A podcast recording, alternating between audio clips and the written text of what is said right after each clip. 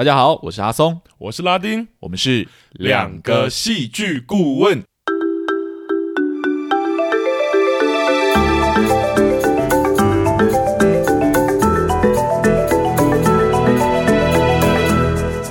哟，谢谢大家回来收听我们的节目。没错，欢迎大家回来。那个，我们上一周聊的是《瀑布》，也就是台湾的电影。那我们这一周准备要来聊一部台湾的影集。没错，按照惯例。对啊，说实在，我有点担心呢，因为最近台湾的影集好像没那么多。啊、我们是不是能一直维持一部影集、一部电影的这个方式继续录下去？我想要再看一下啦。对，不然就观众可能要原谅我们考古了。对，只是说，呃，我有点有一点失望啊，不是失望啦，嗯、就是有一点。期待观众会跟我们点个几出戏这样子，对啊，结果发现观众好像就是听听而已，没有 特别想要理我们这样，但没有关系啦。如果是这样的话，我们也会准备我们自己想要看的一系列的作品这样子，对，就变私心了，对对，就变私心选择一些我们自己喜欢的作品来聊这样子。好，那在我们今天要开始之前呢，还是要提醒一下大家，就是我们的节目呢是绝对会爆雷的，所以如果你这边还没有看过那部影集的话呢，你一定。要慎重考虑你要不要继续听下去。当然，有一些人就是不在意被暴雷，所以他他也会愿意听完，然后再去看作品这样子。那非常欢迎啊！对对对，我们我们都欢迎了。那第二件事情呢，就是我们的评论是主观的。对，其实常常有时候我们会觉得，我们把事情讲的好像很客观，然后 观众好像就就是要接受这个观点。可是我们两个戏剧顾问的节目的特色其实是，就是希望让大家以一个看山不是山的方式来看戏剧作品嘛。嗯，也是我们眼中的世界啦，毕竟是我们眼中的。所以既然是我们眼中的世界，那当然它就是主观的。嗯，当然也有一定程度上的喜好问题。等等之类的，所以如果我们说我们喜欢一部作品，或者我们说我们不喜欢一部作品，其实都是我们个人的观感而已。嗯嗯，大家不要太往心里去，你就把这里当成是一个哎分享会，有没有？对，就是我们在分享我们的感受，然后你在旁边顺便听这样。然后如果喜欢我们的节目的话。啊，就可以帮我们上网点个赞，对，评个分，评个分，在 Apple Podcast 上留一点留言给我们知道，让我们哎知道说我们在做的事情是有一些人喜欢的这样子，让我们更有动力继续做下去啊！如果你有任何的疑问呢，或者你想要跟我们点剧，也欢迎透过 IG 或 FB 私讯我们的粉砖或留言，让我们知道。我们这边其实都会回复听众啊，如果你有任何问题，我们我们都会立即回复你，或者哎可能等个一两天了。对对对对，对，好，那事不宜迟，我们今天要为观众带来什么剧呢？没错，就是《茶金》这部电视影集。对，这部影集最近刚结局了。那我跟拉丁这边，我们就是花了一点时间把它追完，这样虽然是蛮长的啦，十二集，嗯、但其实哎。诶整体观感的体验，体验对我来说是蛮好的。真的，我也是。对对对对，好，那我们正式要进入我们的评论环节啊。那我们这边先请拉丁来帮我们这为《茶经》这部优质的影集做一部分的介简介介绍吧。好。那《茶金》是二零二一年呢，由汉朝影视跟公共电视制作的电视影集啦。那全剧总共十二集，在公共电视跟客家电视台做首播。那故事的背景是台湾的一九五零年代，那主要讲述茶叶大王张福吉呢，跟他的女儿张艺兴这两代人经营茶叶出口公司，也就是故事中的那个日光公司这这间公司的故事。那描述他们如何在时代洪流里历经换币啊，或者市场变迁啊，或政治介入等。事件，然后人苦苦守护，对于不管是茶这个产业，还是说我在北浦地区靠茶吃穿的这些人们的坚持。对，那怀特公司有另外一条支线是怀特公司的助理 K K 刘坤凯跟张家也因为化肥事业而有牵连跟认识。那这个相遇更是为双方带来很多的风风雨雨哦。那共同交织出这个以茶叶为骨，但是以时代为血肉的动人故事。嗯哼，嗯。那这边我就要来问阿松了，直接切入，请说。对，其实茶经在主题上我觉得很丰富，诶。是。对，有历史的元素啊，有职人，甚至有一点职人剧的感觉，嗯，对，然后有政治的元素，那也反映在剧情结构上，整体真的好跌宕起伏。对我来讲，是对。那想问阿松说，以戏剧顾问的角度，你会觉得茶经有什么特别的结构或是手法吗？值得聊聊的？嗯，呃，我就先直说了，就是茶经真的是非常好看，对，所以这个不用隐藏哦，就是我、嗯、我们是非常喜欢这部剧的。这样，那对对我来说，无论是从历史、商业或者职人、呃政治或者人性的角度啊、呃，来看这部作品的话，我觉得这这部作品都可以说是面面俱到，嗯、每一项其实都呃描写的很扎实，然后也很完整这样子。嗯，但我们终究是一个聊戏剧呃结构的一个节目嘛，是。所以有关它触及的主题啊，呃，我们就先暂且搁置一旁，我们还是先来聊聊这部影集作为一部戏剧，它最大的特色，也是我对我来说，我觉得它非常引人入胜的一个关键的手法。哦，手法，嗯，我将这个手法称之为“祸不单行”的戏剧手法，这样。祸不单行，是的。呃，我们在聊《国际桥牌社二》的时候呢，有提到一个戏剧观点，就是在戏剧策略，嗯、呃，在戏剧策略上啊，如果有危险跟安全的两种手法的话，创作者应该都要尽量选择危险的那个手法。嗯、对，因为只有危险可以不断的维持戏剧的张力，这样子让观众保持高度的兴趣。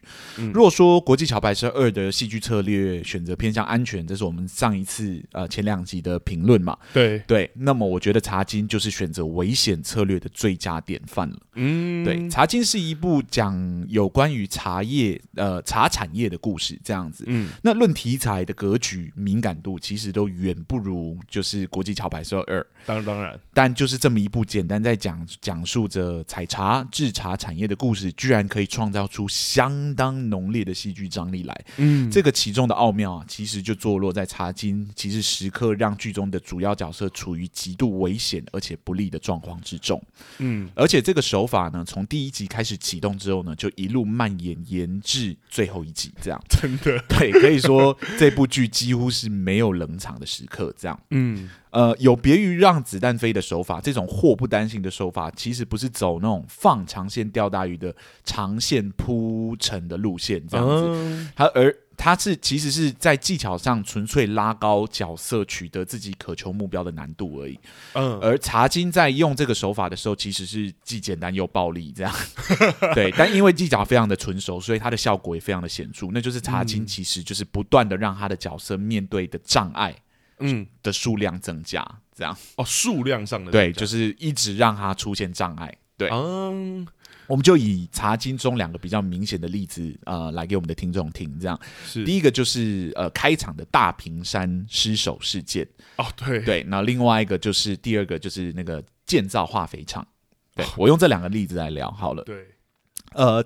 大坪山是日光茶厂的社长张福吉踏入茶产业的发家之地，嗯，也是日光第一间茶厂的设立地。这样子，在表面的意义上呢，它代表着日光的辉煌历史，也是张家非常重要的祖产之一。这样子，嗯，而在张福吉社长的心里面呢，它象征着社长的心血、坚持还有信念。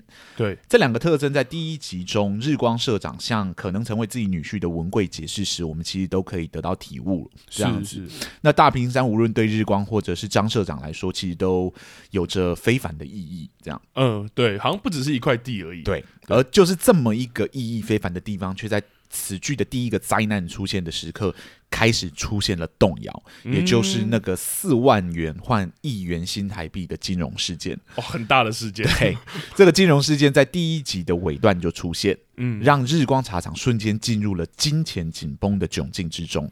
就在这个灾难已经让日光兵荒马乱之际，年久失修的大坪山茶厂却发生了严重的失火事件。嗯，还不仅如此，这个这场大火呢，还带走了日光茶厂最老的一个老茶师傅阿土士。对，不要说祸不单行。我刚刚看到第一场的时候，第一集的时候，我想说祸也太大了吧。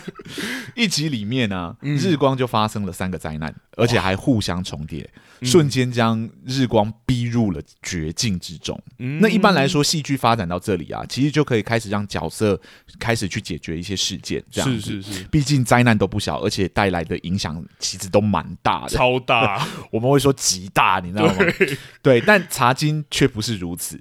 他其实反向操作，他还加码了。哦，对，而且又是三个不一样的灾难，这样，嗯，就在这个灾难之后呢，立马又出现了另外一个灾难，就是四万元换一元的金融事件，让日光被迫将大坪山两百平的土地抵押给贷款人，嗯，这就是第一个多出来的灾难。其次呢，世界大战后呢，各国的茶厂其实开始慢慢复苏。嗯，日光其实竞争力已经慢慢的在衰退。这样，然后就因为这样子，在这个时刻呢，他们失去了一个非常大的主顾，也失去了一大笔的订单，这样子。嗯嗯嗯。那最后，最后是因为负债的关系，本来要入赘到他们家的女婿文贵呢，被他的父亲押来，就是张家，然后说退婚，嗯、而且他退婚的时机点还很尴尬，其实就是婚礼当天，这样。对。就这么一来一往呢，日光张家便遭遇了六个灾难。其中最为严重的固然就是那个象征着日光发家之地的大平山，从福吉手中被抵押了出去，嗯、暗喻着日光的地位就此开始动摇了。嗯，这个就是我所说的那种祸不单行的手法。对，福吉社长其实一直想要透过自己的实力打打出一条台湾茶叶的全球市场来，嗯、照顾北埔。乃至于全台湾的茶农这样子，嗯，而茶金的故事的起点呢，其实是他在最接近这个目标的时候，哦，对。对，却也是在这个时候，天外飞来横祸，嗯、而且还接连不断的发生，这样是导致福吉社长完成目标的难度大幅度的拉高，让观众。呃，时刻为这个角色的处境感到紧张，是超紧张的。有人说啊，越困难的地方越见真情，越危险的地方越见人性。嗯，正是因为这种困难不断的戏剧结构啊，才得以让这个小小茶厂的故事不断的扩张自己的戏剧张力，嗯，深深的吸引着观众去观察剧中人物的真性情。嗯，了解他们的坚持还有理想，这样子。是。茶金沉稳的培养着我们观众对于这群在逆境中之努力生存的角色们的好感度，是。也了解到在这个大时代里头许多的无奈跟残酷，这样子、嗯、可以说正是因为有这些困难，才成就了茶金的深度还有厚度。啊，好，我们再来聊另外一个剧中的大主事件，这样子，就是剧中有另外一个大主线是由 KK 这个角色主导的化肥厂一事，这样哦，超大哦。对，那 KK 为了全体台湾农民的利益呢，从一开始便政向政府提议，就是在台湾必须建造自己的化肥厂，但心里其实是希望化肥厂尽量脱离政府的控制。对，因此找寻到了福吉社长，说服社长入股啊，并设立民间的化肥厂。嗯，同时间呢，他也游说着政府提供行政、电力的援助等等。嗯，对。而就如同福吉社长一样，就在化肥厂一案开始要成功的时候呢。天外就开始飞来横祸了，而且祸不单行。对，中华民国的政府在了解到美国并没有意愿援助台湾建造其他化肥厂后，发现 KK 昔日希望台湾的化肥厂是以民营的方式运营的企图，嗯，便终止了一切对民营化肥厂的援助，拒绝就是拒绝帮忙购买那个原物料。哦，对对，没有原物料这件事情，其实让 KK 烦恼了，烦恼了好一阵子。最后是透过那个福吉社长的帮忙啊，才好不容易解决了这件事情。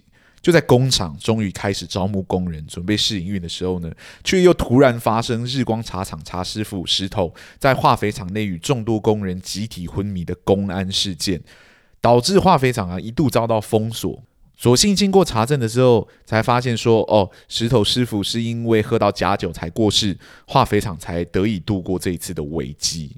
费了千辛万苦啊，化肥厂正式开幕之后呢，政府就开始想要直接接手化肥厂的股权，嗯、然后透过非常多的手段威逼利诱，这样。嗯、幸好呢，伏吉社长其实都苦撑了下来，是。对，但其实真的没有撑多久，对，因为非常快的又发生了另外一个非常大的意外，嗯、那就是那个农民污蔑，因为不熟悉化学肥料其实是不能用手去触摸的禁忌，哦、对，对，对，然后导致自己化学中毒，这样住进医院。经过了一番抢救呢，最终仍然是以过世。收场，这样，这场意外啊，其实直接对民营化肥厂带来了毁灭性的影响，就直接毁了。对，福吉社长啊，还有 KK，呃，两人因为私自就是发放肥料而双双入狱。是对，就在好两人好不容易呢从监狱里面被抢救出来之后呢，日光茶厂却又因为茶叶里面私加了一些添加物而遭到遭到查封。这样是政府摆明了就是要抢化肥厂。今日社长不交出化肥厂，茶厂。也会将面临倒闭的危机，这样。对，最后在这个极端两难之下呢，社长选择放弃化肥厂的股权，抢救了日光茶厂。嗯，同样是祸不单行的手法，同样是近在咫尺而不可得的成就，这样子，嗯、让观众为这个化肥厂最终的结果感到深深的惋惜。惋惜的呢，其实不是因为我们理解化肥厂对于当时的台湾到底有什么重大的意义，而是因为呢，我们看到了社长跟 KK 是经历了多少困难，才得以逐渐实现自己为台湾农民做事的理念。这样，嗯、但民与官斗终究是落得一败涂地，一件一件的意外呢，一波一波的手段，看着角色们一次又一次的防守啊、抵抗，嗯，真的是看得观众心惊胆战、目不转睛，几乎没有一刻喘息的余地。嗯，什么叫好戏？我觉得这个就叫好戏。哦、哇塞！对，从人性的角度呢，我们其实会为角色感到难过；从戏剧的角度呢，嗯、我们会为这样的铺排感到赞叹。嗯，套一句戏剧人可能才听得懂的话，就是伏击社长跟 KK 这场努力爬到高处，最终狠狠跌了一跤的仗啊，真的是输的非常非常的精彩，还有漂亮。嗯，这就是我我对于这部戏的。祸不单行的一个感觉，而且我觉得他真的跟那个上礼拜聊，呃，上上礼拜聊那个呃，国际小白社二，很很真的很对，很对比，因为我觉得国际桥牌社二也有给很多的事件，是，可是它是一个一个的货，可是对我来说，这个比较像是他在同一件事情上一直加很多的筹码，加码货，对，就像我讲的，就是前面日光茶厂那个就一。一连串来了六件事情，而且六件事情每一件都很大，而且其实都扣回最原本的东西没有变，是都是几乎都是同一件事，只是让它变得越来越困难。对，等到最后那个东西，像你刚刚说化肥厂，那我看到他们最后还是给政府的时候，哇，我真的觉得好，就绕了一大圈，最终还是失败了。可是我们为这个失败，除了感到惋惜之外呢，我们其实呃从戏剧的角度来说，就是真的是输得非常漂亮了。是对，因为你给出去的那给出去的那一刻，我们知道你有。超多的无奈，你也不是没有奋力去争取过，而你也，我也看到你为这一切就是付出了多大的努力心血，甚至还入狱，对啊，就是为了让这个化肥厂可以运作，最终还是输给政府这样。而且其实，在那一刻的处理，其实对我来说，戏剧是稍微偏轻的，是因为他其实是直接他们参加那个典礼，并没有说他们真的有同意啊或首肯的那一个戏，并没有拍出来。是，但是光他们参加那个典礼，然后我们知道终于那样的时候，我觉得哇。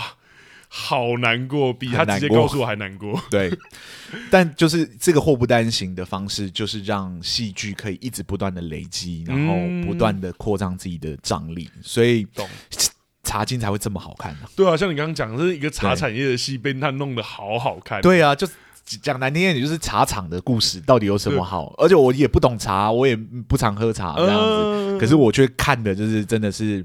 这就是成功的职人剧啊，然后也也是成功的商业，就是我们讲那种商战剧。商战剧，对。嗯好啊，那我我 我这边讲差不多，祸不单行的结构大概长这样子。其实还有非常多，其实今天要聊茶经的时候，我真的好多主题想要聊，我也想要聊它里面的女性角色，我也想，反正有很多的主题，它真的很多可以聊啦，真的好好看，赶快去看。但是我们最后绕了一大圈，我觉得还是选几个跟戏剧结构比较有关的，对的主题来聊。这样，那我反过来问拉丁，你你我们都喜欢嘛？这个不用隐藏了。那你你有没有什么你特别想要点出来？你？觉得其实操作的不错的戏剧结构，嗯，我真的还真的有是自己特别想点出来的哦。对，因为先说整体好了，刚刚其实我们都已经没有在藏了嘛，就我觉得茶金真的表现的很不俗不错啦，或是不用这样讲，不用讲那么含蓄，就是真的很好，真的很好看。那我在观察的过程真的非常享受，但如果要说有没有什么手法或特别想聊的话，我反而想要说一个，其实我觉得是一个很常见的手法，我很常见的点。甚至我们之前的戏，我们也都有聊到，是哪一个？就就是茶金对于支线的处理这件事情。支线，对，要说这个之前，我觉得我要先说为什么我想要挑支线这件事情。我想要先了解你指的支线是哪几件事情。我想讲的支线是配角的部分。哦，oh. 配角的部分，尤其是呃，我可以先讲那个我为什么想要聊这件事情。好好好，因为像近年很多台剧或电影啊，其实都会在剧情里面安排非常多的支线或者非常多的故事线，是像是斯卡罗啊，或者是我们之前聊的国际桥牌社二等等。是，但对我来说，结果都有点差强人意，因为我在看着看着的时候，我都会有一种感觉是说，为什么要给我看这个？啊，对，尤其是跟主线比较没有关，例如说像茶金后面也有单独处理一些配角的故事线啊哈啊，对。可是我在看茶金的时候，不但没有这个问题，反而在这些支线人物单独被独立出来，然后他们遭遇生离死别的时候，我反而可以投入很多的情绪，甚至真的难过，甚至为他们掉泪。嗯，对。所以我认为这件事情很有，就是我真的特别想聊，因为我觉得之前看很多，真的有时候看着看着，我就真的有一种很困惑的感觉，想说。啊，支线很容易变得多余，如果没有处理好的话，对，或者我会觉得观众情绪会被打断，因为我原本看主线看的好好的，对对，因为主线通常观众都会关注主线的发展嘛，对，或主角嘛，但因为只有主线的发展的话，又会显得剧有点单薄，所以支线就会变成是让剧产生厚度或产生丰富度的一个很重要的方式。对，但处理支线其实不好处理，因为它的篇幅一定比主线少。是是是。那你觉得茶金哪一哪一部分做的不错呢？对，我觉得茶金经营的支线之所以可以引人入。是，而不是让人觉得无关的关系。在手法结构上，我觉得主要原因有两个。两个，对，我觉得第一个是他在这个茶经里面在介绍这些支线被介绍出来的方式，是还有他经营支线的方式。对。那我先从他支线被介绍出来的方式开始讲。那我们之前有说过，说戏剧是奢侈的说故事方式嘛。对对，所以当你主线说着说着，突然要讲另外一支线的话，观众难免就会觉得很莫名啊。所以这个时候就依赖创作者的手法的处理跟衔接，怎么样去米平这个莫名。嗯、那我们前面提到的一些作品啊，其实就是没有处理，然后直接端出来。那自然就会让观众有些人有、哦、我有跟上，有些人观众都想说，为什么要给我看这个？给我 给我看别的 的这种状况，你偷偷表了其他的作品，这样。对 其实蛮多人提过啊，其实我要讲的是斯卡罗，但我们。之后会讲斯卡罗吧我。我我如果观众没有点，我就不会聊这部哦。我先说了哦，除非观众有点哦，不然我死都不会去看那部哦。因为听到很多那个。对，好，说回茶金，我觉得茶金的手法其实没有很新奇。他其实介绍支线的方式就是用主线来介绍新的支线啊哈。就你可以发现，其实每个新支线的出现啊，都跟主线或者主要人物有关。哦例如说，他有单独呈现茶农乌面跟他儿子的桥段的时候，各位可以注意到，他们两个第一次出现，就是乌面跟屋子的出现，其实是跟第一第一集里面日光茶行在收茶的时候第一次就出现。是一起出现的，是那也显现主线里，它其实也有主线的意义，就是显现说这个张老板做生意的原则嘛。嗯，对。那再如后面我要很重要的就是夏老板跟晋将军这一条直线，他们两个的第一次出现，其实也就跟刚刚讲的主要人物那个 K K 刘坤凯有关。嗯，对。剧情上是因为有人要 K K 写文章登报，那主线其实还是在 K K 身上，是对，只是刚好顺便介绍这两位角色。啊，uh、那其实这里这种手法的好处，这种顺便的手法的好处，就是在观众在乎的主线剧情里面呢、啊，顺便把新的支线偷偷放进来，那就不会太过唐突，观众也会很顺畅、很自然的接受这些角色。嗯，对。那如果只是介绍也没有用，如果你介绍完之后，你马上就开始单独让我们看他的故事，我还是会觉得很突然。懂。所以我们就要讲到第二个部分，就是呃，他经营支线的方式。那其实跟第一个我觉得很其实蛮像的啦，就是茶金经营支线的方式啊，几乎是贴着主线在经营，贴着主线在经营。对，我就我会说贴，是因为这些支线虽然可以有些可以看成独立事件，是，但是其实都深深影响着故事主线。然后觉得他对主线还是有影响力的，这样对对，像这样的手法好处是观众当然会不自觉的在乎起这些支支线，是因为他们跟主线有关嘛。例如说，我们讲回刚刚那一条，呃，我其实也蛮动容的，就是茶农污面的那一条支线。是，那他在剧中对于化肥的渴求，其实我们很快就会连接到主线张老板的化肥事业。是，所以我们不会把它单独出来看。那当屋面没戴手套而使用化学肥料，然后而中毒的时候，我们也很快会连接到那个刚刚讲的化肥事业那一那一条线。嗯、对，所以。会，我们会担心说那个化肥事业会不会因为这样因此一波三折？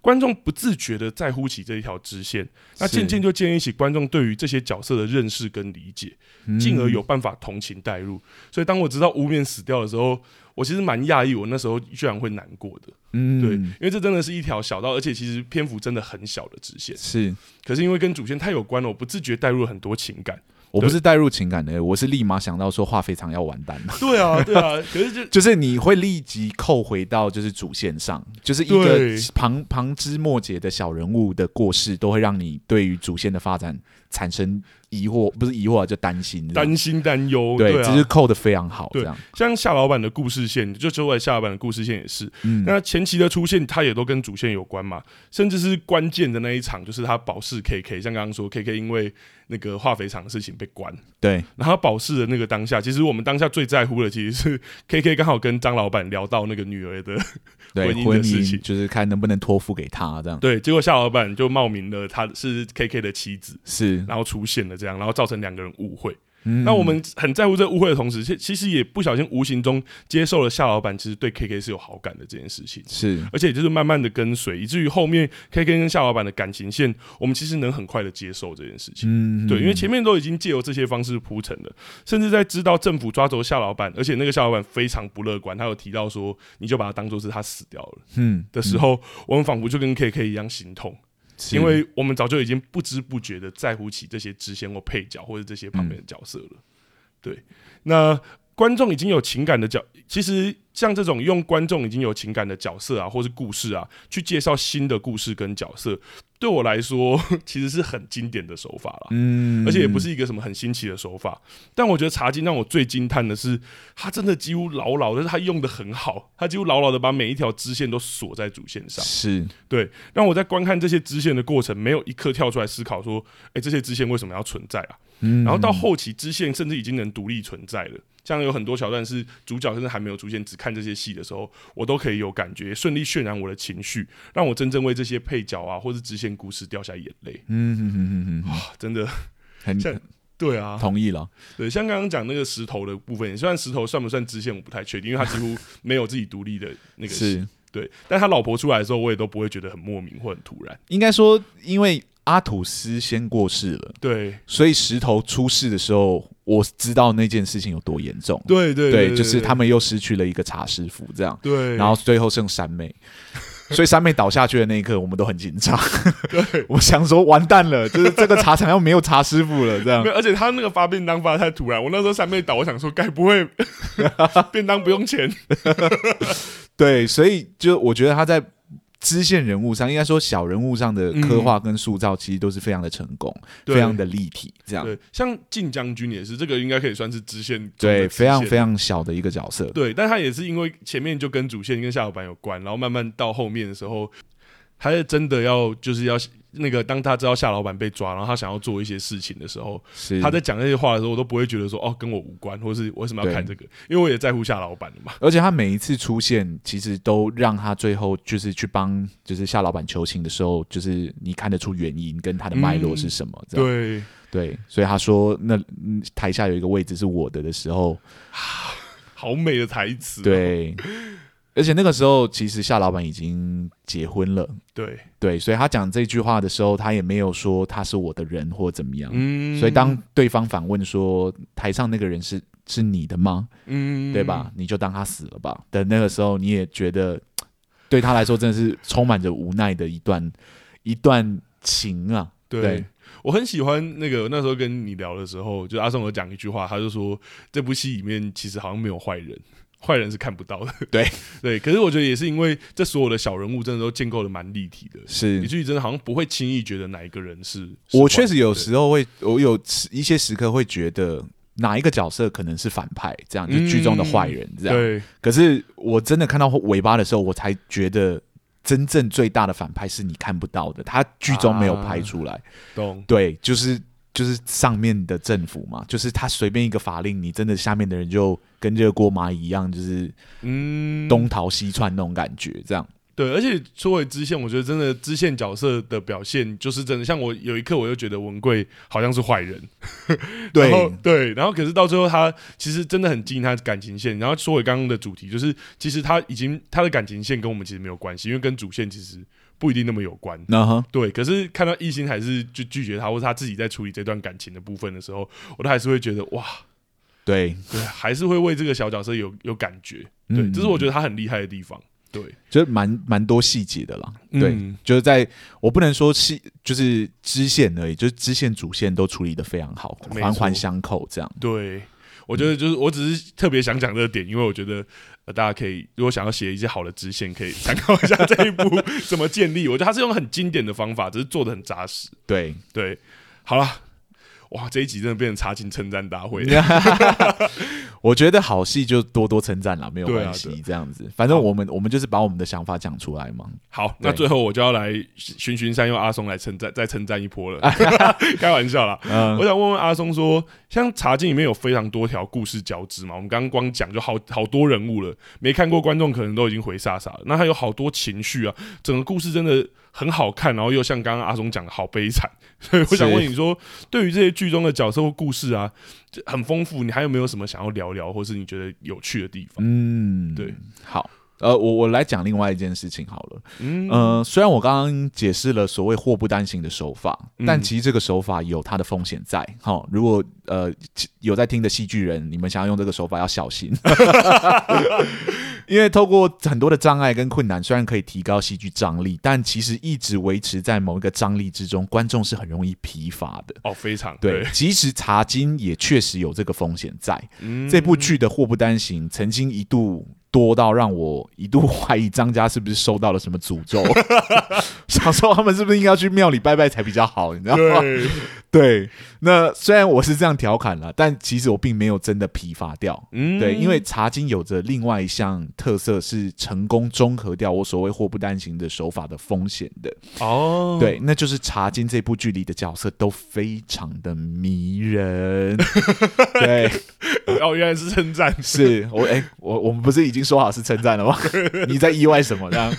对，这每个角色都有自己，你知道，属于自己的坚持还有价值观。嗯，好比说福吉社长想照顾大埔茶农的那个大义，还有他坚守诚信至上的那个商业态度。嗯，对。又好比说 KK 对于自由经济的推崇，还有他想为台湾这片土地付出，呃，付出一些呃他的心力的那个热忱，这样子。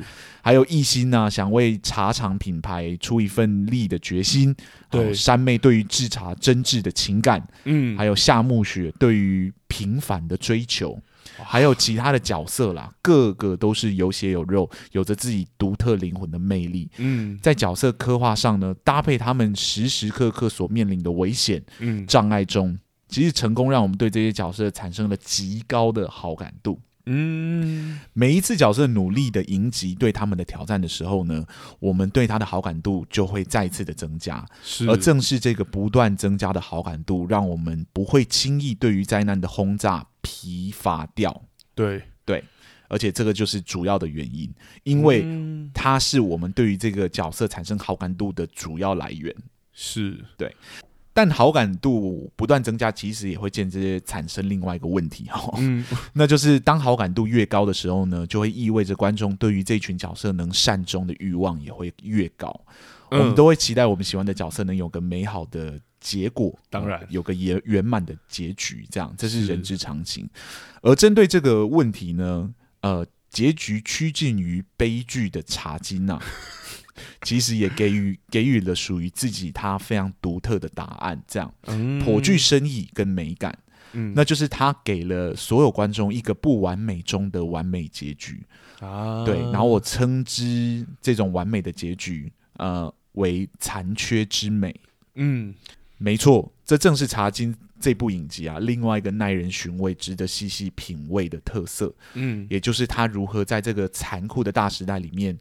保留下了人性短暂的余温来啊！纵使是大趋势底下，所有人都迈向了不好的结局，嗯，但那些曾经努力过的路，还有留下的脚印，皆是剧中角色努力奋斗过的痕迹。那是永不磨灭的一段时代的眼泪。啊，好比前面所提及的大坪山，嗯，为了保护祖产，福吉最终仍然是向张家交出了奋斗多年的土地。是大坪山最终仍然失守了，嗯、女儿的嫁妆也没了，嗯、日光终呃终究也没落了。是，但福吉也如愿以偿，没有成为家中的败家子，嗯、也为茶农保下了一片天下。嗯、最终，他仍然如愿以偿的为大埔做了一桩最后的美事。对，又好比一心时刻希望能将日光推上大舞台，让台湾的日光得以在国际获得认同，拓展日光的市场。虽然日光最后在政府的政策下仍然渡不过难关，最终倒闭了，嗯，但就在倒闭的前一刻，日光也迎意外的迎来了百年难遇、满山火红的茶园。嗯，对，用着这些茶叶呢，日光做出了超越阿土师天皇茶的茶叶来，让一心用着这仅剩的盘缠赶向英国参加茶叶大赛。嗯，而日光呢，带有残缺而美的东方美人茶也取得了唯二的冠军头衔，是为日光争取了最后一点的风光时刻。嗯，也为日光这些日子来所付出的努力画下了一个不尽完美的句点。是，又好比夏目雪。虽然短暂，但他也曾经一度在台湾这片土地上过上了一段平凡人的人生。嗯，K K 虽然最后被捕，但他那些所有写过的文章，那些帮助过的农民，那最后帮一心你的稿子，都深深留下了他的影响力。是，即使他不在了，他的精神仍然被许多人不断的传递下去。嗯，我想，正如一心追踪在那个英国茶叶的赛场上所说的那样，嗯、东方美人茶独特的味道是来自于那些被虫咬过的伤口。嗯，茶就跟人一样，伤口可以使人脆弱，也可以使人强壮，嗯、而正是这些伤口，才让你与众不同。嗯，最后看着福吉社长还是在主祭上迟到了。嗯，最后与女儿一心就是搭着计程车离开，与第一集的开场场景相似，是如今却人事已非。这样，嗯，但看着车中的两人淡定的神情，我们知道，我们也能感受到那些日光曾经经历过的辉煌，嗯、那些日子里累积起来的痕迹，仍然存在于我们的心中。对，虽然过往的茶壶父女二人已经受伤了，嗯、不如过往了。但正如东方美人茶一般，这些伤口使他们两个人，也使整个茶经的故事与众不同。嗯，若非建立起如此成功的人设啊，我想这些残缺而美的结局也不会如此耐人寻味，嗯、如此值得细细品尝。你知道吗？对啊，哇！在此呢，我真的必须给予茶金就是我最大的肯定，感谢他们带给我真的很美好的时光哦。在短短的十二集篇幅里面呢，我无时无刻不沉浸在茶金的那个年代之中，与剧中的角色一起经历了喜怒哀乐。是戏剧结构之严谨，也几乎让我无可挑剔。真的很辛苦他们，然后谢谢他们。对，对哇！我那个查资料的时候，我发现他是他是整个他是一个编剧群哦，他是。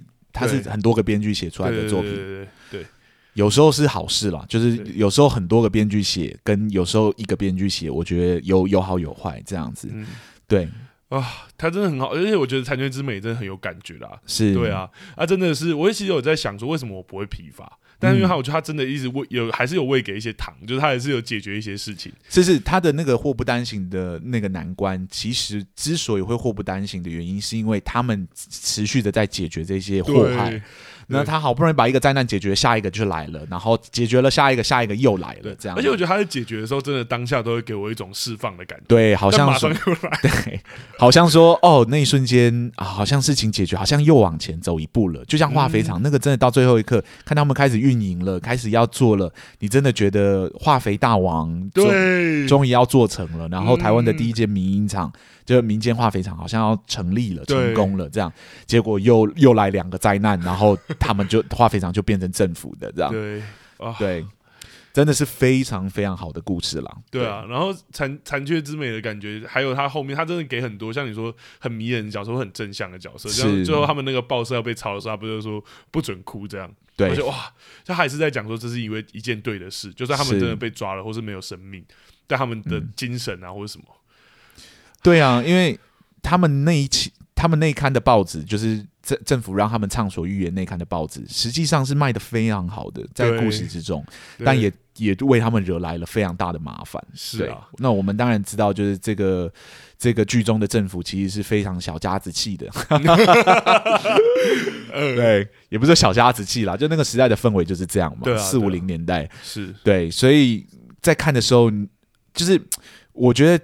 谈政治啊，谈大时代的背景，这种谈法真的是很很很好的谈法，就是从小人物下去谈，这样，对，就像我们说的，有一点像大题小做的感觉，对，对他要想讲那个时代的压迫，可是那个时代最大的压迫我们是看不到的，嗯，对，而是他他的影响都是间接的，可是那个间接的影响力却都如此具破坏性。是，而且真的是一小个政策就会让大家感觉到世界快要毁灭。是，政府可能有他的理由，但我们看不到。对于民间的产业来说，你的理由只是我破产的原因而已。对啊，因为像最后那一个破产，真的是来的突如其来。对，来了突如其来。一心最后向文贵说：“如果你能帮我解决的话，我就嫁给你。”那一刻，我真的觉得不是为这女人心酸，而是我觉得她真的是该怎么讲？这是我本来想要聊女女剧中女性的原因，嗯、就是。嗯就是会觉得他真的是一个拿得起放得下的人，这样子，为了这个茶厂，他愿意做这一层的牺牲，这样。虽然说对我们来说，嫁给文贵其实不见得是一个牺牲，因为文贵真的很爱这个女生，这样。对对对。但最后一心也没有嫁出去，然后呃，他爸爸最终也决定就是把整个茶厂给收掉。嗯，对，脱产嘛，对，脱产，直接直接放弃了这这个他们经营很久的。对啊，真的是产权之美啦。像你说那个车子开过去，他们看着那个不再是他们的那一个，不再是他们的茶园等等之类的。但我们都知道，他留下的痕迹一直都在。这样不行，我们再聊下去，我们会一直称赞他，称赞 到很晚。还是你要挑他的缺点？我们也有可以挑出来的缺点呢。其实我我们硬要挑，都挑得出来。当然，当然，对。但我们我对我来说就是瑕不掩瑜嘛，嗯，对啊。如果他的作品本身就很好，你真的有什么瑕疵，这个也没有什么值得需要提出来，除非他真的造成了观感上的问题。是是，对。但对我来说，这部剧真的几乎没有观感上的问题。我们上一次给予高评价到这种程度的作品，应该就是台湾的上去年的呃做工做工的人的作品了。对对，那做工的人也也不见得是完美的。嗯，对他他剧中也是值得有一些我们值得点出来的问题，但对我来说那不是。重点，重点是。你大方向是对的，对。对，因为我觉得他很肯定自己要做的事情，然后在结构上又没有说什么会真的中断我们观看，或者像你说的，我们不得不跳出来讲说这个部分真的过不去，或者是在观看上真的会被一一拳打出来的那种结构问题。对，对。那因为悲剧有很多种写法，嗯，他这种写法是我很喜欢的一种，就是、嗯、就是一切在不完美之中，但。好像一切又有一些有一部分被完善掉了，懂？好比说他们最终得奖了，但是他们不是唯一的得奖者。哦，我觉得他很喜欢玩的，我觉得他就是你懂我的意思吗？就是他他又不是唯一的得奖者，而且他第一个还故意先讲冠军是别人，是别人是印度的茶这样。然后我想说不会吧，到最后一刻还没有，还没有一个这样弄我们，还要这样弄我们这样，结果他们。唯二的第二个奖就是颁给他们这样子，嗯、对。那我们看到从艺兴的脸上看到的笑容啊，对，等等之类，就是我们知道他很开心哦。艺兴的演技真的很好，对对。哦，这部演员表现很好哦，演员表现的都非常非常好。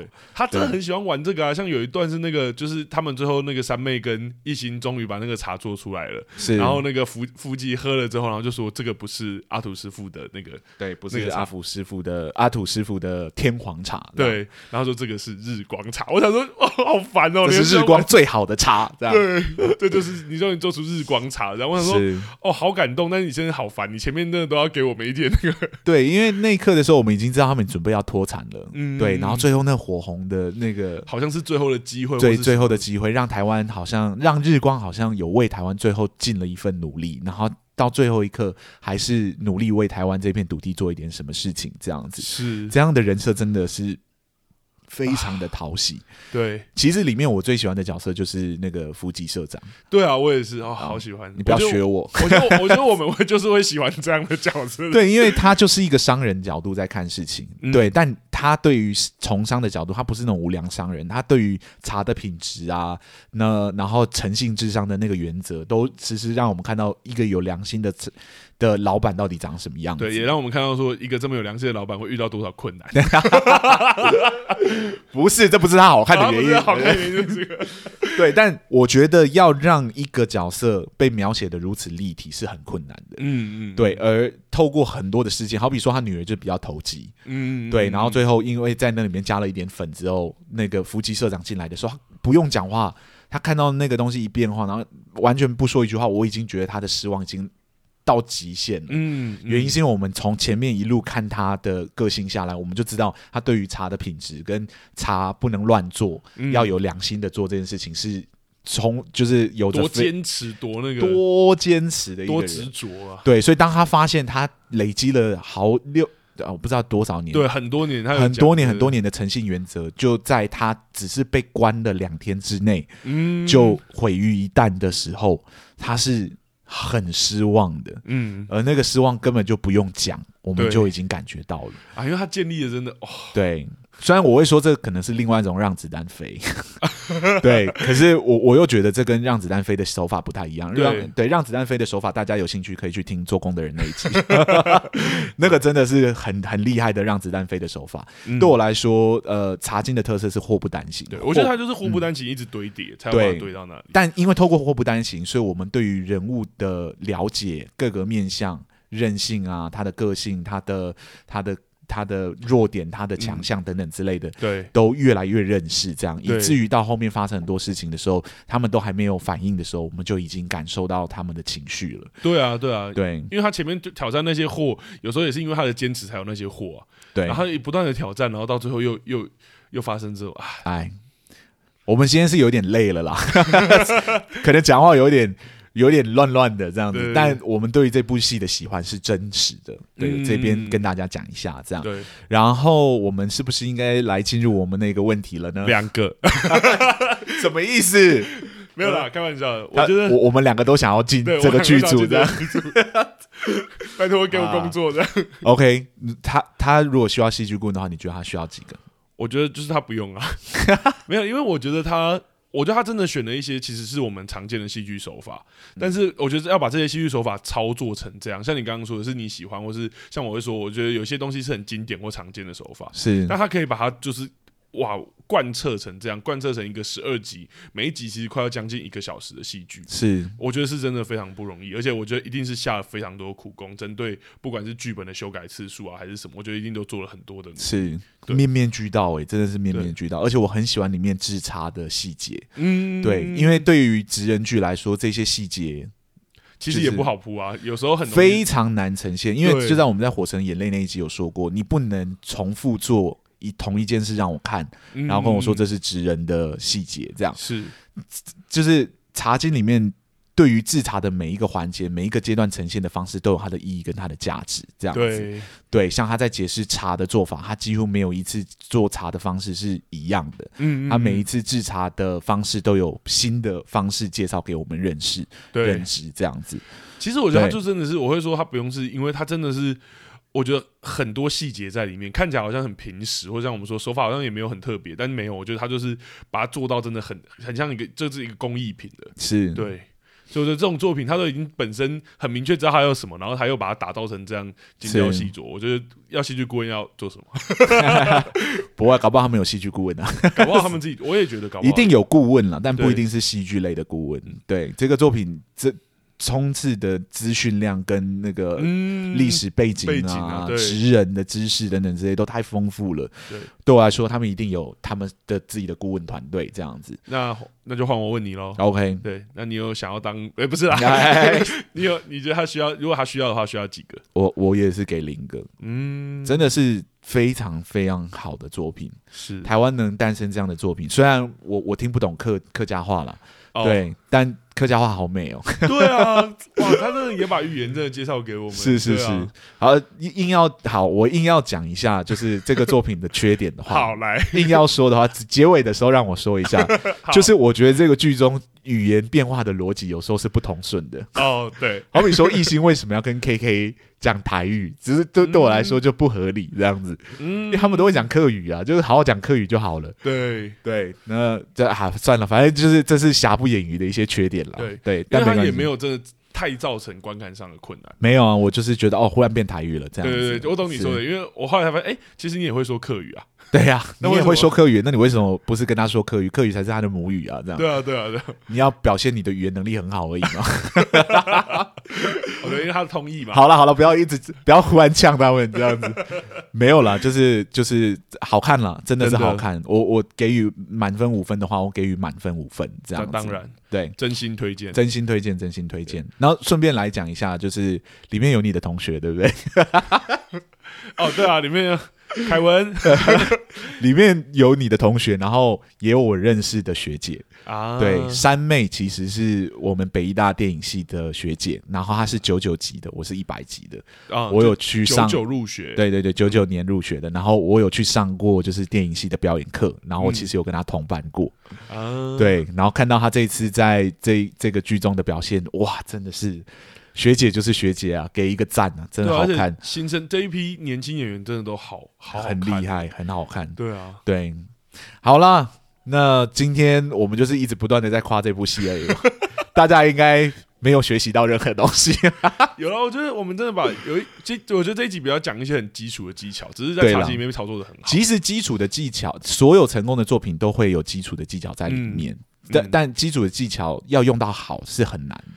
真的对，就像我们很爱讲原型，但也有我们也有讲过原型用失败的时候会长什么样子，还蛮多的。对，原型之所以为原型，就是因为它它有成功的原型作品嘛。嗯，对。可是当你要用它的时候，你要怎么走出自己独特的路来？这是很容易失败的。是啊。那查清这个故事讲难听一点，就是有没有如此好看的作品出现过？当然有。有没有跟跟他一样是在讲商场上的就是故事？嗯，跟他一样好看的。也有啊，我看过韩剧，里面有几部就是在讲商战的，哇，真的是很好看。嗯、对，但它有没有它自己独特的味道？对我来说，百分之百有。茶金的味道是独一无二的。嗯嗯，对，非常的好看，非常值得大家花时间去细品它。对，我们已经讲太多次这个，哎，啊这样啊，我们不能再夸了，是不是？好好好好，那那那那那我们赶快来介绍一下我们下一首要聊的作品好了。好对。好，那我们下一周要聊的作品是《月老》，对，是因为回到电影了嘛？回到电影了，我们要聊九把刀的《月老》。对对，那他自己写的小说，然后又是他亲自指导的作品，这样子。其实已经看完了，那我们也准备，我我跟你都看完，那边哦屁呀，讲的好像讲的跟没看一样。我们都看完了，我们大概都知道我们要讲什么了，所以大家可以期待一下我们下一周要讲的内容哦。为什么要给大家这个期待？看大家，哎、欸，不能这样子嘛！我们这一集难得夸了一个作品，夸的那么彻底，这样子，对啊，当然希望大家也期待我们下一部作品会怎么聊。对，而且我们终于有比较。On time 了，就是真的都是比较新的作品。对对对对对对，茶金算是刚结束没多久，我们就蹭到这波热度，耶，蹭到热度了。然后月老也是真的蛮多人喜欢的。对对对对对，好，那在我们结束之前呢，呃，我再提醒一次，就是如果你喜欢我们今天的节目内容，对我们今天分析的戏剧结构有一点点就是兴趣的话，也欢请欢迎到呃 Podcast，就是 Apple Podcast 或者其他的 Podcast 平台上帮我们评分留言，点个五星评价，我。留言让我们知道一下。那如果你有任何的问题或想点台剧让我们来看来分析的话，也欢迎到我们的 IG 或脸书呃来帮我们就是留言，是然后或私讯我们这边都会做回复。这样对，不然我们啊你可以赶快点啊，不然我们真的都只能夹带私货了。对对对。那我们下一周聊的是月老，所以如果大家还没有看的话，可以去电影院先看过一次。如果如果看过的话，就期待我们下一周到底会怎么聊它喽。是。好，那我们今天两个戏剧棍的节目就到这里。谢谢大家，谢谢大家，拜拜，拜拜。